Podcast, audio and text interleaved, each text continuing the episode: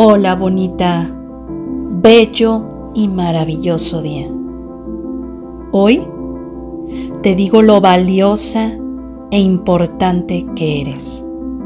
Eres única, brillante, especial, abundante. Eres suficiente y digna de amor.